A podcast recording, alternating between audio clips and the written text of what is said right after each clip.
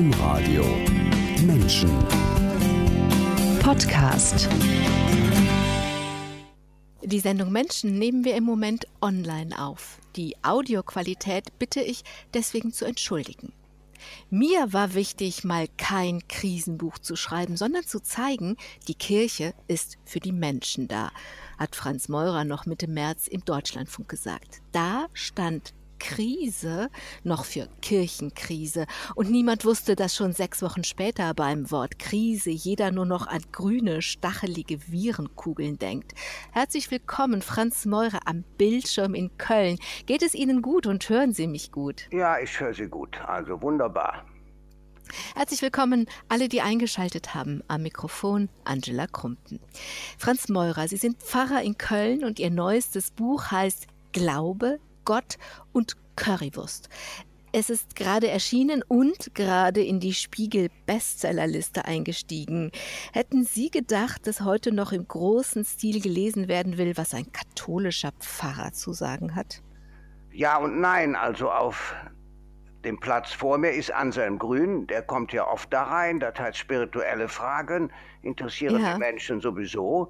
Aber die Frage, wofür die Kirche nützlich ist, da bin ich erstaunt. Wahrscheinlich liegt es an der neuen Krise, Corona nämlich, dass die Leute doch fragen, ja, woran können wir uns festhalten? Welche Werte sind wichtig? Und man sieht ja in Köln, wir haben Paul, das heißt, wir halten Pfahl fest, an uns könnt ihr euch festhalten. Vielleicht hängt es auch damit zusammen, wer weiß. Hängt es, Sie haben gerade gesagt, vielleicht hängt es mit den Werten zusammen ähm, hängt es aber Werte das sind ja erstmal nur Worte, das sind Sonntagsreden, das ist doch das, wovon alle genug haben. Also einfach das quillt an den Ohren raus und man kann es nicht mehr hören. Aber was sie machen, ist ja eigentlich gar nicht Werte wohlfeil formulieren, sondern zu sagen, das machen wir im Übrigen schon seit Jahrzehnten. Ja klar, Dinge zu behaupten bringt nichts mehr. Die Leute wollen es erleben. Das heißt, unsere Grundüberzeugung ist, unser Produkt ist Service, um es mal modern auszudrücken. Das heißt, wenn wir als Christen den Menschen nützlich sind, dann machen wir das, was Jesus selber will. Wenn man mal ganz fromm sagt, Jesus hat doch gesagt, wie man in den Himmel kommt. Also er war durstig, er war hungrig, er war nackt, Mobbing heutzutage. Ja, er war auf der Flucht, vielleicht vor sich selbst, vielleicht wirklich als Flüchtling. Ihm war zum Sterben zumute, ja. Er war krank. Und äh, dann sagen die Jünger, wir haben dich doch nicht besucht, wir haben dich, dir doch nicht geholfen, wir haben dich doch nicht unterstützt. Und sagt Jesus, alles, was ihr einem dieser Kleinen getan habt, habt ihr mir getan. Und das sagt er beim Endgericht, wenn er wiederkommt, der Menschensohn. Das heißt, wenn man so will, machen wir ja nichts anderes, als das, was Jesus will, in die heutige Zeit übersetzen.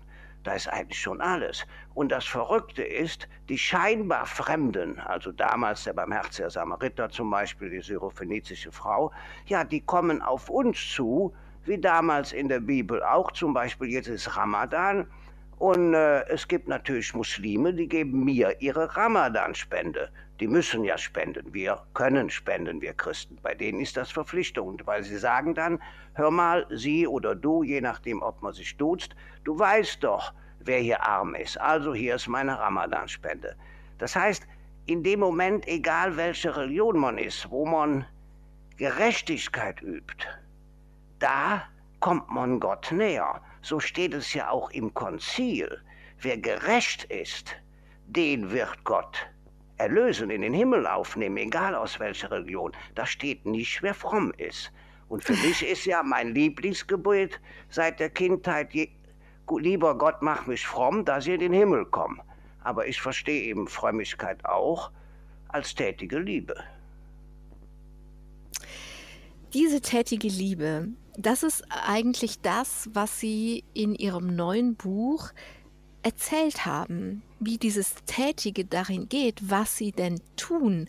Und das fängt da an, dass sie sagen, die Kirche muss für die Menschen da sein, oder es heißt im Untertitel, unser Platz ist bei den Menschen. Ihr Platz schon seit Jahrzehnten ist in Köln, in Höhenberg und Pfingst. Wer jetzt nicht aus Köln kommt, dem sagt das natürlich nichts. Wie würden Sie jemandem ähm, veranschaulichen, was Höhenberg und Pfingst ist? Ja, ich würde sagen, fliegen wir mal über Hümberg und Pfingst, dann sehen wir etwa zwei Kilometer lang, an der dicksten Stelle ein Kilometer breit.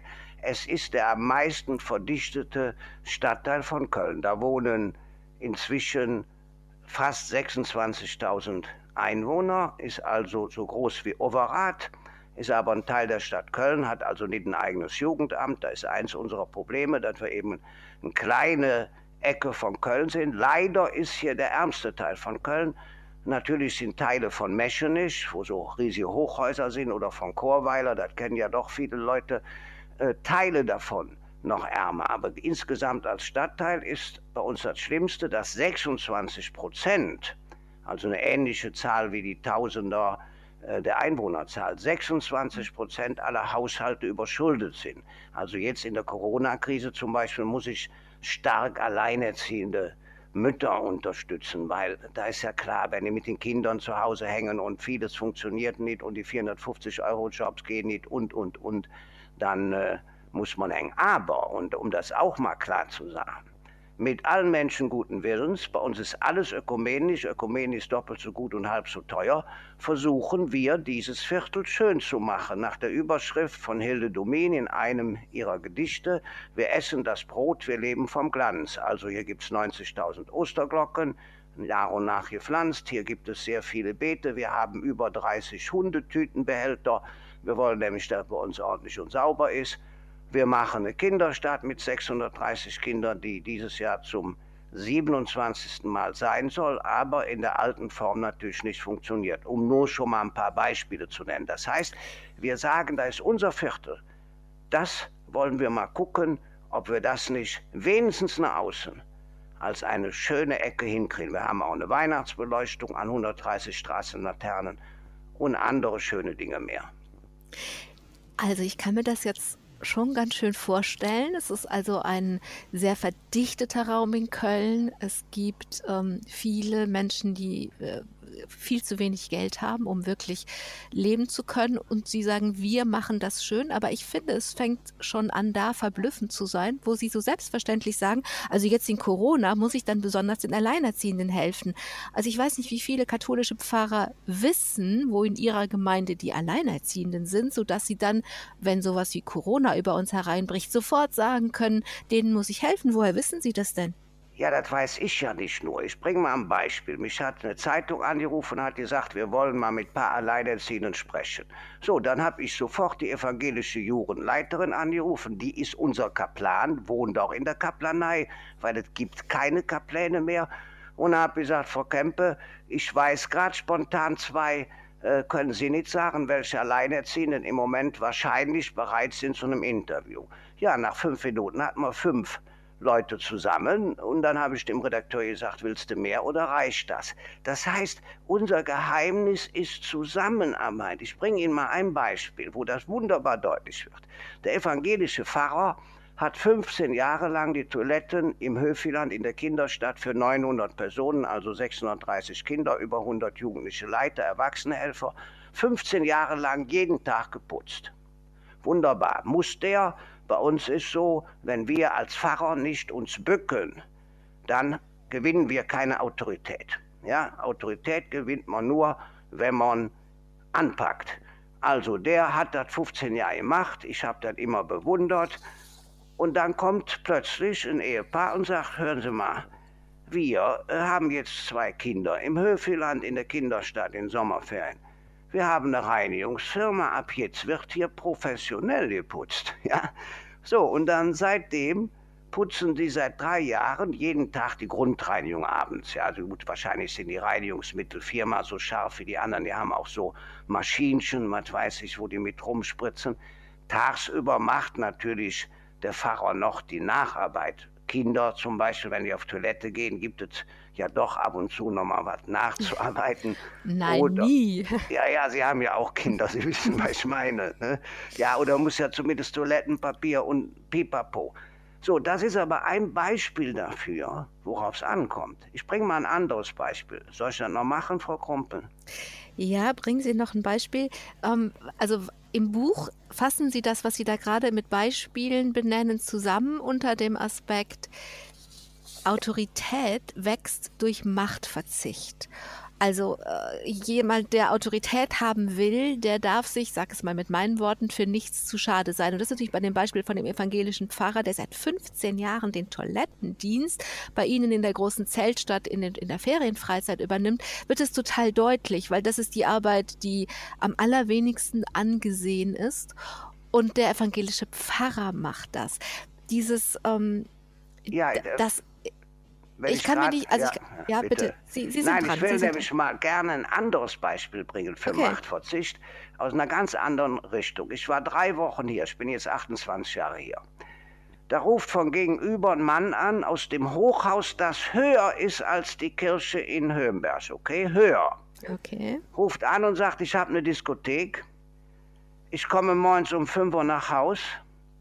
Um 6 Uhr läutet ihre Glocke, ich werde wahnsinnig. Habe ich natürlich sofort gesagt, die Glocke hat um 6 Uhr zum letzten Mal geläutet. Ist doch selbstverständlich, wenn die Glocke dazu führt, dass Sie nachher noch aus der Kirche austreten. Ja? So, das heißt, das sind vielleicht 25 Meter Luftlinie direkt gegenüber der Straße, ein Hochhaus. Ja? Nebenbei, die Leute sagen alle, wäre dein Vorvorgänger Mutja gewesen, hätten wir das verhindert. Ich sage, ja, also Hochhäuser muss es ja geben bei uns. Das heißt, der Mann äh, schläft praktisch in der Glockenstube, akustisch.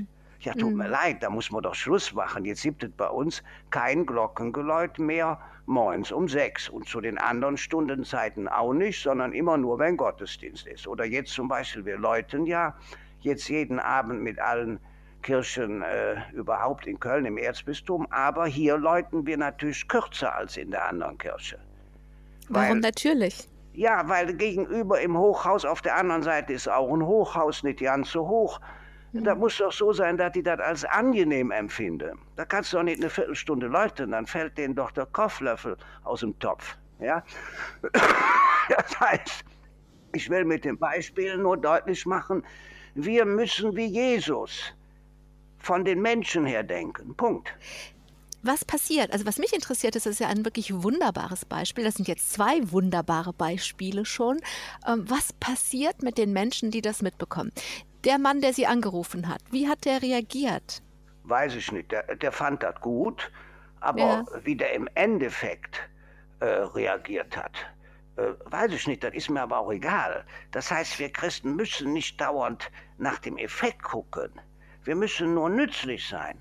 Das heißt, wenn die Menschen merken, zum Beispiel, bei uns ist doch so, viele wollen anpacken. So.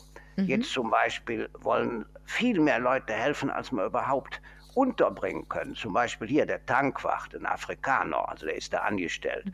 Der sagt, ich habe eine Woche Urlaub, ich habe ein Auto, der hat drei Kinder. Ich will unbedingt Sachen ausfahren oder alte Leute zum A und so weiter. Ja, den habe ich nach einer halben Woche angerufen. Ich sage, Herr Nehemi, es geht nicht. Wir wissen nicht, was wir mit ihnen machen sollen. Also bitte spielen Sie mit Ihren Kindern. Dem habe ich dann so Bastelbögen gegeben von der evangelischen katholischen Kirche. Dann sagt er, ja, ich brauche aber auch noch zwei Mäppchen. Also was weiß ich mit Buntstiften oder frag mich nicht, ja. Für die Kinder, dann habe ich der Frau von unserer Kinderkammer gesagt, kannst du mir zwei Mäppchen und so weiter. Das heißt, dass man klar hat, hier ist eine Agentur für tätige Liebe. Adolf Kolping hat gesagt, tätige Liebe heilt alle Wunden, bloße Worte mehren nur den Schmerz. Das heißt, Behauptungen, die gehen nicht. Zum Beispiel, die Bibel fängt an, im Anfang war das Wort. Mhm. Und wenn das nicht wirklich wäre, dass das Wort, nämlich Gottes Sohn, Mensch geworden wäre, ja, in unsere Realität hinein, für die Bildungsbürger gesagt, performativ, unsere Kinder würden sagen, in echt, in echt, ja klar, in echt, äh, dann äh, würde ich mal sagen, könnte man mit dem Leid der Welt nicht klarkommen. Das hätte ein wunderbarer Untertitel für Ihr Buch sein können. Bloße Worte mehren nur den Schmerz. Boah, das ist stark. Ich will mal zurückkommen auf diese Agentur für tätige Liebe. Diese Agentur für tätige Liebe hat nämlich etwas un, einen unschätzbaren Wert und das ist ein großer Raum, in dem man zusammenkommen kann. Das ist ihr Kirchenraum.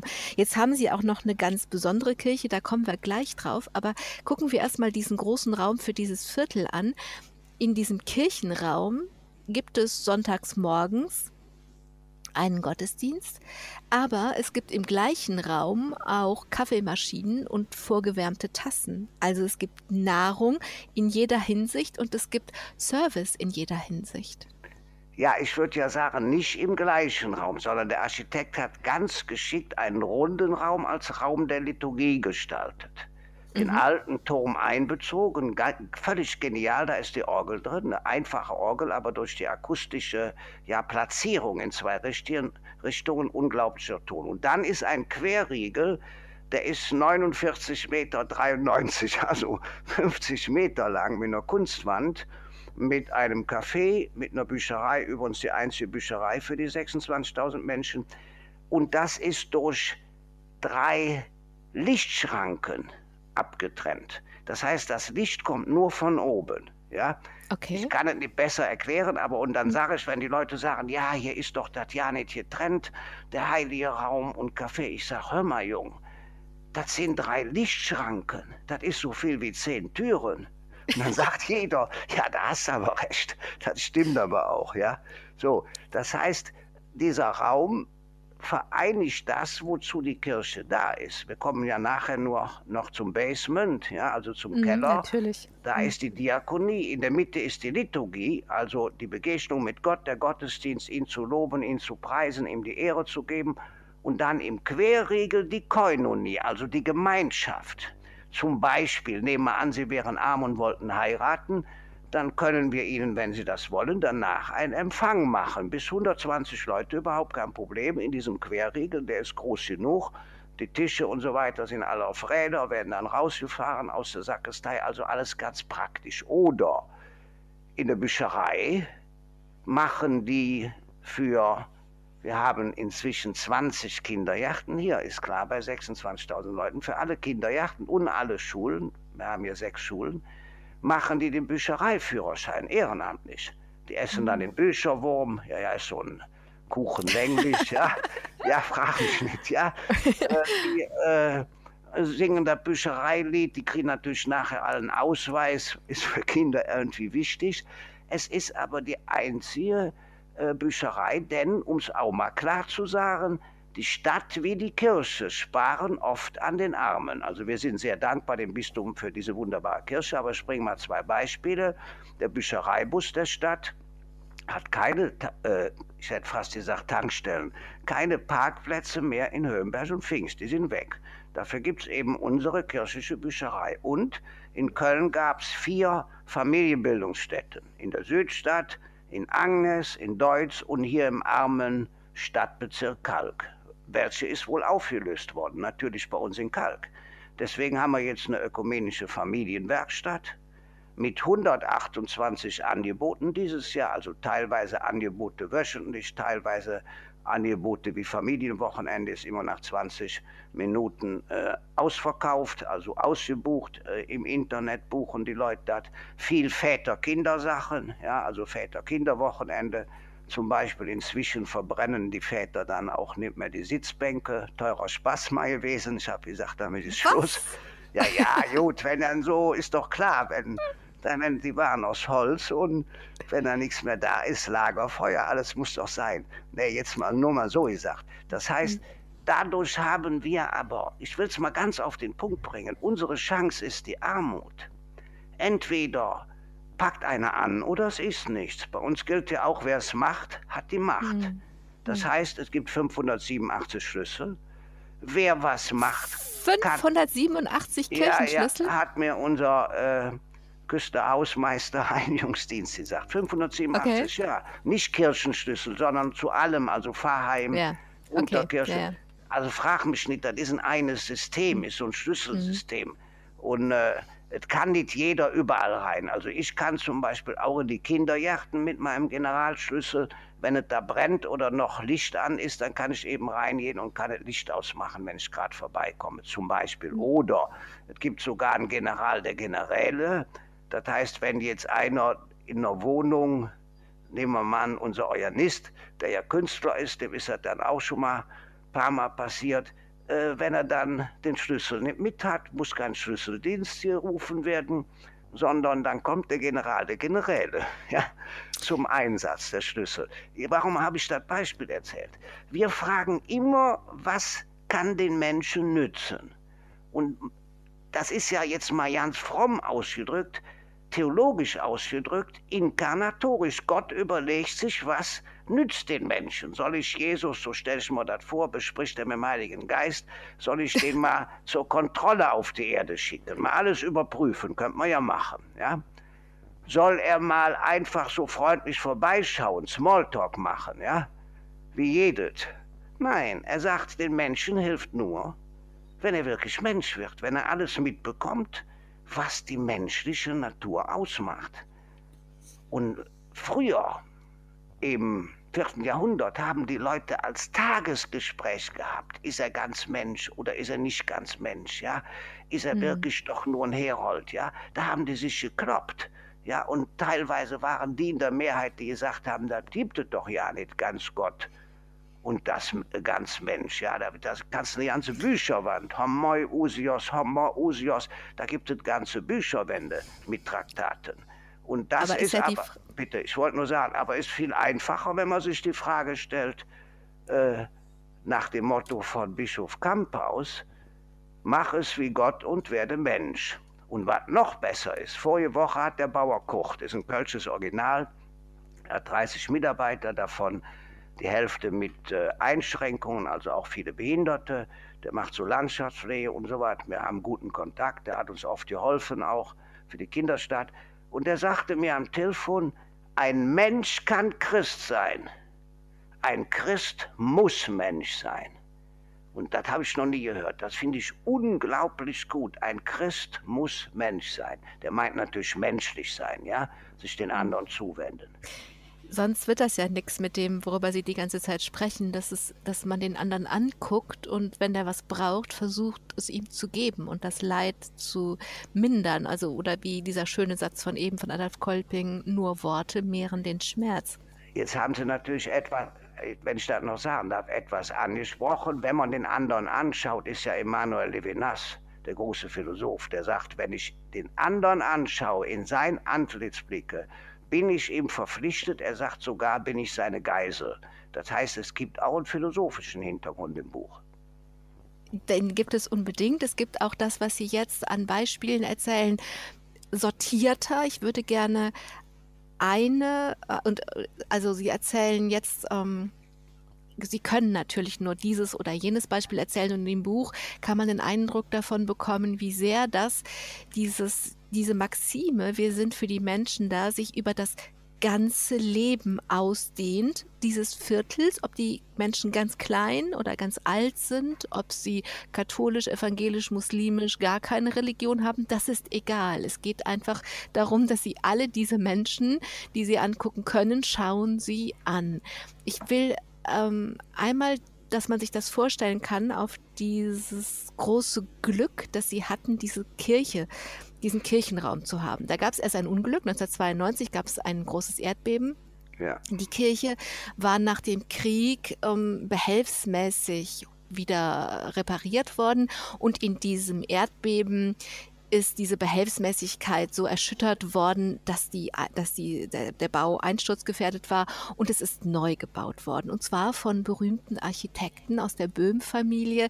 Die haben das Bauhausprinzip und im Grunde auch ihr Prinzip, das muss den Menschen nützen, haben sie eben auch für die Kirche gedacht. Also Bauhausprinzip, Form follows Function. Die Form ist nicht für sich wichtig, die ist nur wichtig, wenn sie eine Funktion hat und dient.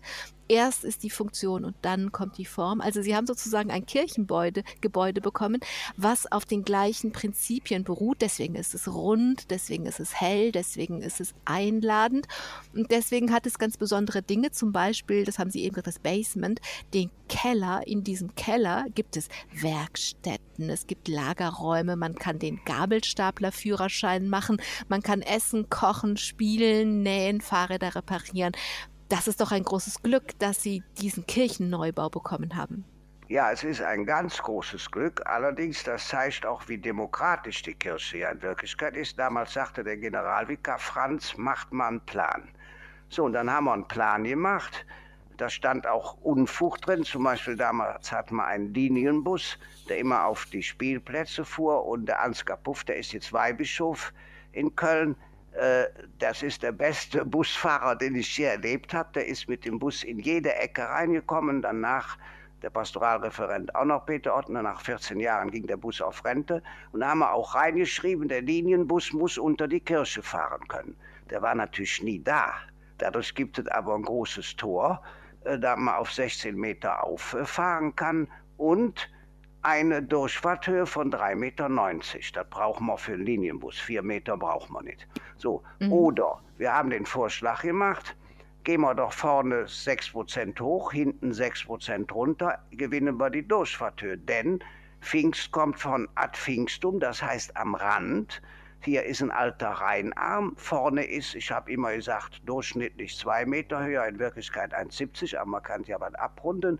Und dadurch haben wir ja äh, dieses Basement, wir dürfen gar nicht Keller sagen, ist die Vereinbarung Basement, ja, dieses Basement gewonnen, wo zum Beispiel ein syrischer Flüchtling seit drei Jahren jedes Jahr tatsächlich über 3000 Fahrräder repariert hat, die wir geschenkt bekommen und weitergeschenkt haben. Dieses Jahr wird es ja leider etwas weniger werden. Oder zum Beispiel der Gabelstaplerführerschein. Ja, wenn ein junger Mensch, oft türkischstämmig, diesen Flur, Förder, Fahrzeug, Führerschein macht, 4F, ja, Weihe.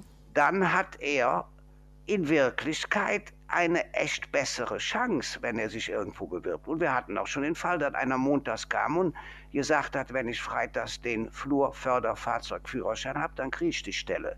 Ja, dann haben wir das natürlich gemacht.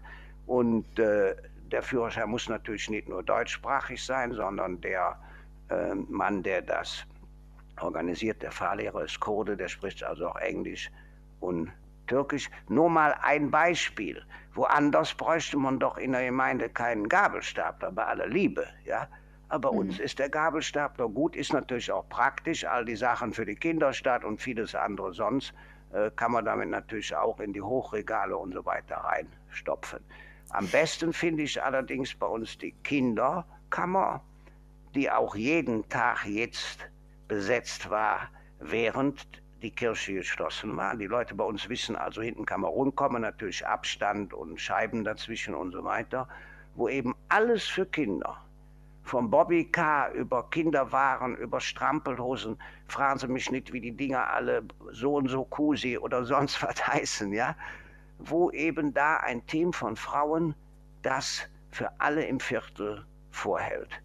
Und das, glaube ich, ist zur Unterstützung der Kinder und Familien wichtig. Nebenbei es gibt ein Geschenkebuffet vor Weihnachten im Advent. Wir beschenken also nicht die Kinder, sondern wir beschenken die Eltern, also meistens die Mütter, ja.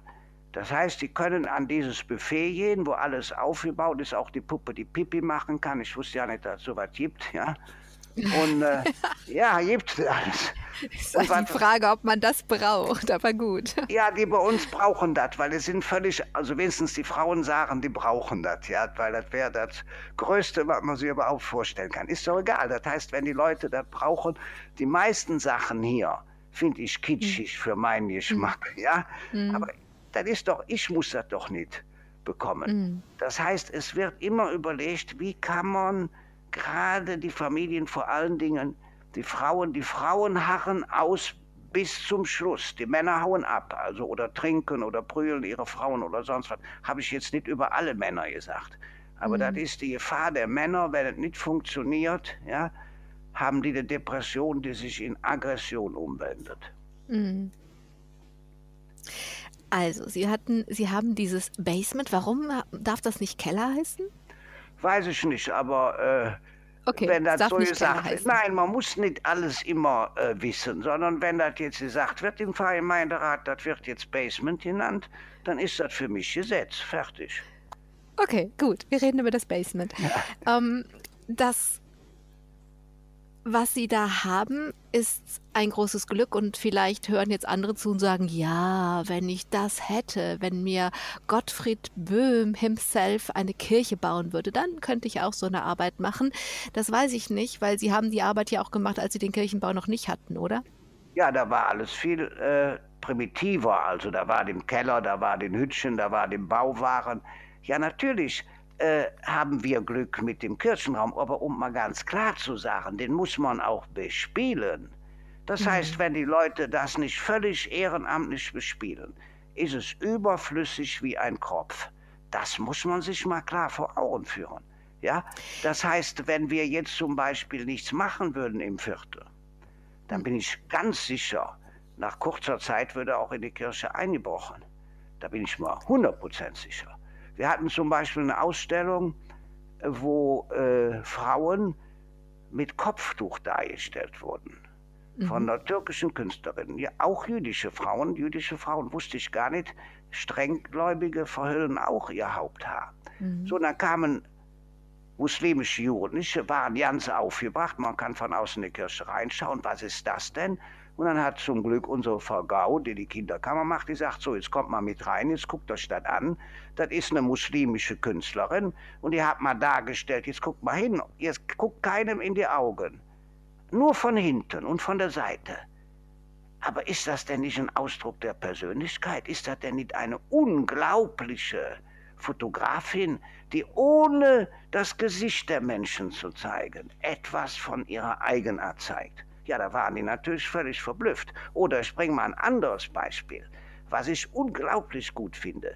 Die Lehrerinnen und Lehrer der Hauptschule haben in unserer Kirche ihre Kunstwerke dargestellt. Das heißt, die Lehrerinnen und Lehrer haben ihren Schülerinnen und Schülern gezeigt, was sie künstlerisch machen. Also genau umgekehrt. Da wurden nicht die Schüler vorgeführt, sondern die Lehrer. Oder ein anderes Beispiel, wir hatten eine junge Künstlerin, also wir wollen keine etablierten, bei uns wird nichts versichert, ja, sondern mhm. die müssen auch selber hängen, gibt eine super Vernissage, also mit äh, Essen und so weiter und kommt da immer schön die Presse. Da war eine Künstlerin, die hat die Entwicklung ihrer Kunst vom Kinderalter über Jugendalter, also Versuche, die sie gemacht hat, ja, bis zu einer reifen Kunst dargestellt. Das habe ich noch nie gesehen, dass einer mhm. den Zugang zu seiner künstlerischen Biografie eröffnet. Mhm.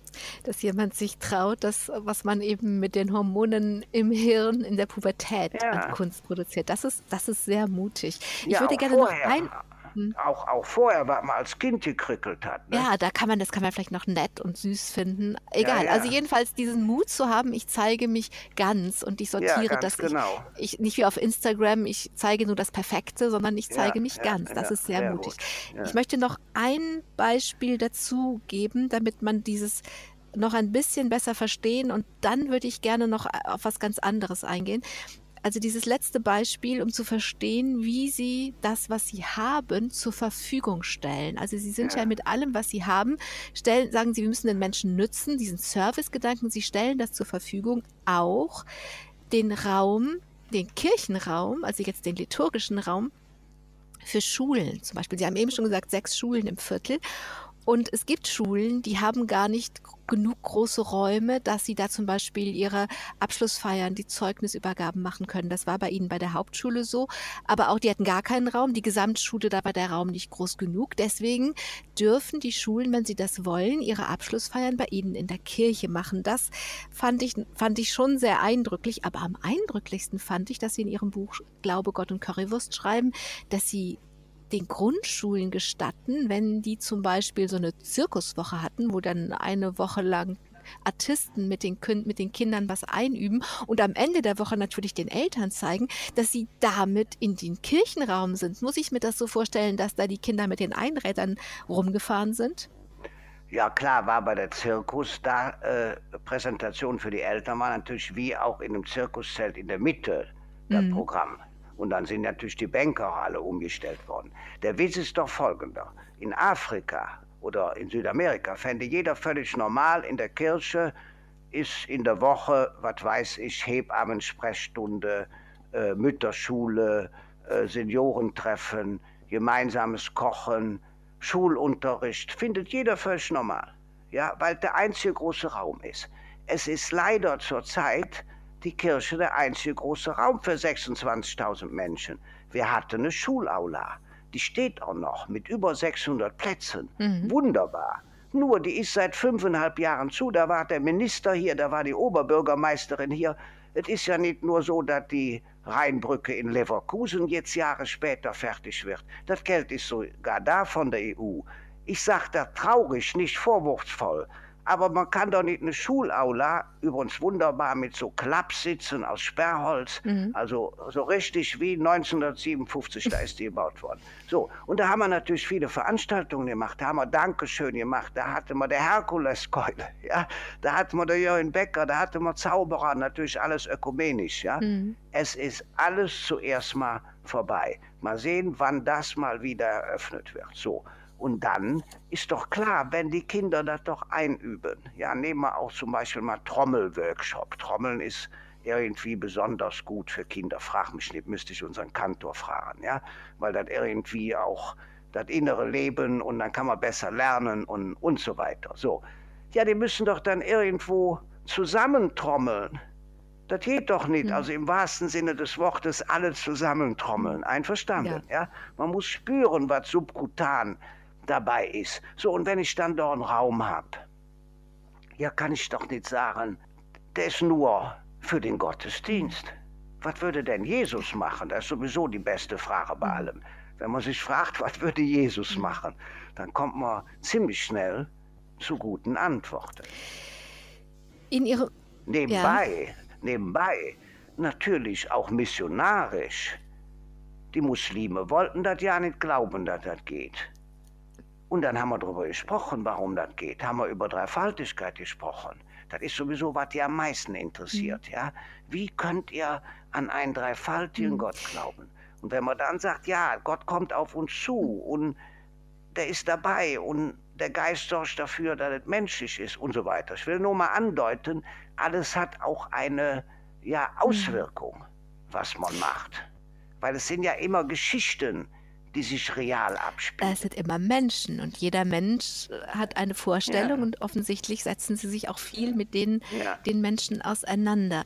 Ich will noch einen Punkt hinzufügen, weil der jetzt für uns alle so wesentlich ist, weil wir haben ja nicht nur eine, eine ja. Sie haben das Buch geschrieben, weil Sie in der Kirchenkrise mal zeigen wollten, wenn man das einfach macht, dann geht es schon. Ne? Man muss die Dinge halt richtig tun, dann funktioniert es schon. Und richtig tun heißt eben für die Menschen tun. Also wir Sie haben in der Kirchenkrise angefangen. Das, die größere Krise ist die Klimakrise und jetzt haben wir obendrauf noch die Corona-Krise. Und ein Grund, warum wir so viel Krise haben, ist ja, dass wir so viel Kapitalismus haben. Und ihre Haltung zum Kapitalismus haben sie öfter beschrieben, auch in Büchern, zuletzt in einem kleinen neuen Buch über den sogenannten rheinischen Kapitalismus. Und im Grunde ist ihre Haltung zur Wirtschaft wie ihre Haltung zur Kirche. Sie schreiben in dem Buch, die Wirtschaft muss für die Menschen da sein. Das sagen sie von der Kirche auch. Ja, das hat aber übrigens schon äh, Konrad Adenauer 1947 gesagt, genauso wörtlich. Äh, das hat mein Vorbild Minister mhm. Blüm oft gesagt, ja. Und wenn ich jetzt den Nachruf auf ihn im Wirtschaftsteil der FAZ vorige Woche lese, dann ist das eine Darstellung des rheinischen Kapitalismus. Der meint ja nichts anderes, als dass nicht nur die Shareholder wichtig sind, sondern auch die Stakeholder, also nicht nur die, denen über Aktien die Firma gehört, mhm. sondern auch die, die die Arbeit machen. Und der rheinische Kapitalismus ist ja deswegen so wichtig, weil wir den gerade leben. Das heißt, es gilt doch nicht mit Margaret Thatcher, hm. it's economy stupid, ja, also nur die Wirtschaft gibt es, there is no uh, other uh, possibility, also gibt keine andere Möglichkeit, mhm. als Probleme über die Wirtschaft zu lösen, ja. Keine Gesellschaft, nein, im Moment haben wir doch einen Staat, der leitet und führt, einen Staat, der den Ordnungsrahmen setzt. Wir haben zum Glück öffentlich-rechtliche Medien. Ja, das ist doch wunderbar. Wir haben nicht das Prinzip Hire und Fire, sondern bei uns gibt es Kurzarbeit. Um nur mal ein paar Beispiele zu nennen, die eben ein neoliberales Denken von einem rheinischen Kapitalismus abtrennen. Ich bin ja froh, dass Sie das Thema bringen. Ich hätte es sonst versucht, noch unterzubringen, denn ich bin mir ganz, nein, ich bin mir ganz, ganz sicher, es wird immer deutlicher, wird ja auch scharf diskutiert. Können wir nicht Erzieherinnen, Krankenschwestern, mhm. Pfleger, die Leute an der Kasse anders bezahlen, weil das sind doch die Leistungsträger. Ich bin ja seit über 50 Jahren Mitglied der CDU. Also ist für mich klar, Leistung muss sich lohnen. Ich bin auch gegen Grundeinkommen. Beteiligung ist wichtig. Aber auch die Leistung der kleinen Leute muss sich lohnen.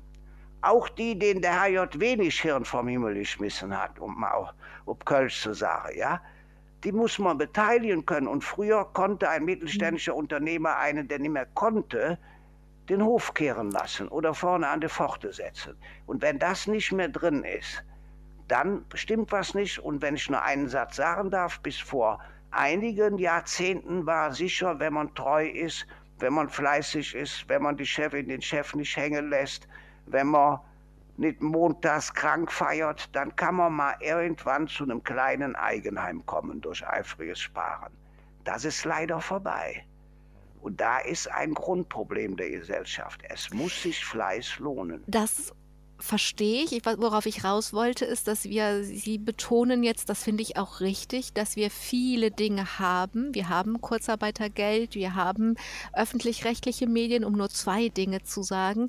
Ähm, aber wir haben auch viele Dinge nicht. Wir haben ein Gesundheitssystem, in dem das, was Sie so in den Vordergrund stellen, die menschliche Zuwendung, nicht abgerechnet werden kann. Wir haben ein Gesundheitssystem, wo viele Bereiche nur deswegen funktionieren, weil wir äh, Frauen sind es ja in der Regel aus osteuropäischen Ländern für wenig Geld nach hier holen, die dann ihre eigenen Familien im Stich lassen müssen und, ähm, und dann die Arbeit machen, die halt sonst keiner für dieses Geld machen will. Also wir haben ja eine Durchökonomisierung, auch wenn wir jetzt nicht so weit sind wie beim NHS in ähm, National Health Service in Großbritannien oder gar in den USA. Also Sie haben recht, indem Sie betonen, was wir noch haben. Aber wenn ich den Blick darauf lenke, was wir alles schon in den neoliberalen Kapitalismus verloren haben, dann ist das viel. Ja, haben Sie recht, das wäre aber eine eigene Sendung, das jetzt mal zu sortieren. Denn ich, ja, ich selber, ich selber kann ja gar nicht anders als immer das Positive sehen, ja. Und ich kann Ihnen, soll ich mal erzählen, was wir gemacht haben, um gerade Förderschüler und schwache Hauptschüler dazu beteiligen? Vielleicht mach ganz kurz, aber weil das, ja. das ist, ein, ist ein schönes Beispiel, weil es zeigt, dass sie strukturell, dass sie strukturell tatsächlich, also nicht nur in ihrem Viertel aktiv sind, sondern dass sie darüber hinaus in der ganzen Bundesrepublik strukturelle Dinge verändern können, denn sie haben einen neuen Beruf geschaffen. Ja, ich sage es ganz kurz. Mhm. Förderschüler, schwache Hauptschüler haben normalerweise keine Chance auf richtige Arbeit. Meine Idee war immer, weil die wissen, wenn mir keiner hilft, komme ich nicht voran. Die sind die idealen Leute, um Krankenschwestern, Pfleger, Demenzbetreuer äh, zu unterstützen. Und es ist gelungen, ich erkläre jetzt nicht warum, weswegen, steht also in dem Buch, einen neuen Beruf zu etablieren. Der Dr. Lütz, Chef bei den Alexianern in zig Talkshows, hat mich unterstützt, mein Freund, und die machen jetzt zwei Jahre Ausbildung, intensiv betreut von Invia in ausgesuchten katholischen Einrichtungen und danach haben die eine Einstellungsgarantie. Der Erfolg ist unglaublich. Es gibt einen Film aus der IHK Bestenehrung. Ich habe heute, als ich den gesehen habe, so einen Profifilm, drei Minuten, wo eine junge Frau Demenzkranke betreut, denen die Füße wascht, mit denen spielt, mit denen isst, Ballspiele macht und so weiter. Da gibt es inzwischen 300 Leute. Das ist eine ja, Fachpraktikerausbildung, also eine Lehre Leit. So viel nur mal dazu als ein Beispiel, wo Ideen auch ja ausstrahlen können. Das genau, also das ist, eigentlich ist es ein wunderbares Beispiel, weil es eben strukturell was verändert hat schon und noch viel mehr verändern kann. Also wenn Sie sagen Lehre Leid, das heißt, diese Förderschüler und Schülerinnen, die brauchen nicht in der Berufsschule, was weiß ich, was übers Gesundheitssystem zu lernen oder Biologie oder Chemie oder hast du nicht gesehen. Und die machen am Ende, werden die auch nicht in der Pflege wirklich eingesetzt, sondern im Service. Und dadurch ja, können... Den, ja, es wird von den Schülern ausgedacht. Zum genau. Beispiel die, die Ersten haben inzwischen so ja eine alten Pflegehelferausbildung geschafft. Das heißt, die haben den nächsten Sprung geschafft. Aber mhm. zuerst mal war klar, schriftliche Prüfungen gehen nicht. Inzwischen gehen bei den ersten schriftliche Prüfungen. Das heißt, muss der Motor mal angeschmissen werden, okay? Das ist für die Schüler und Schülerinnen gedacht. Aber worauf ich raus will, ist, wenn es diesen neuen Beruf gibt, also eine Fachpraktika-Ausbildung in der Pflege, dann füllen die ja auch eine Lücke in der Pflege selbst. Denn das, was sie dann machen, nämlich spielen, Haare kämmen und sowas, also einfach sich den Menschen ja. zuwenden, dafür haben die anderen die so in der ökonomisierten Pflege arbeiten, ja gar keine Zeit. Das heißt, auch die sowohl die anderen Mitarbeiter und Mitarbeiterinnen als auch die alten Menschen profitieren davon, weil auf einmal Menschen da sind, junge Menschen da sind, die die Arbeit machen können, die für das menschliche Miteinander so wichtig ist, die aber vorher keiner bezahlen konnte. Richtig. Und am frohsten sind aus meiner Sicht die Pfleger, die Krankenschwestern, weil die sagen, das, was ich eigentlich machen wollte, das wollen die ja machen. Habe ich aber nicht hingekriegt im Minutentakt.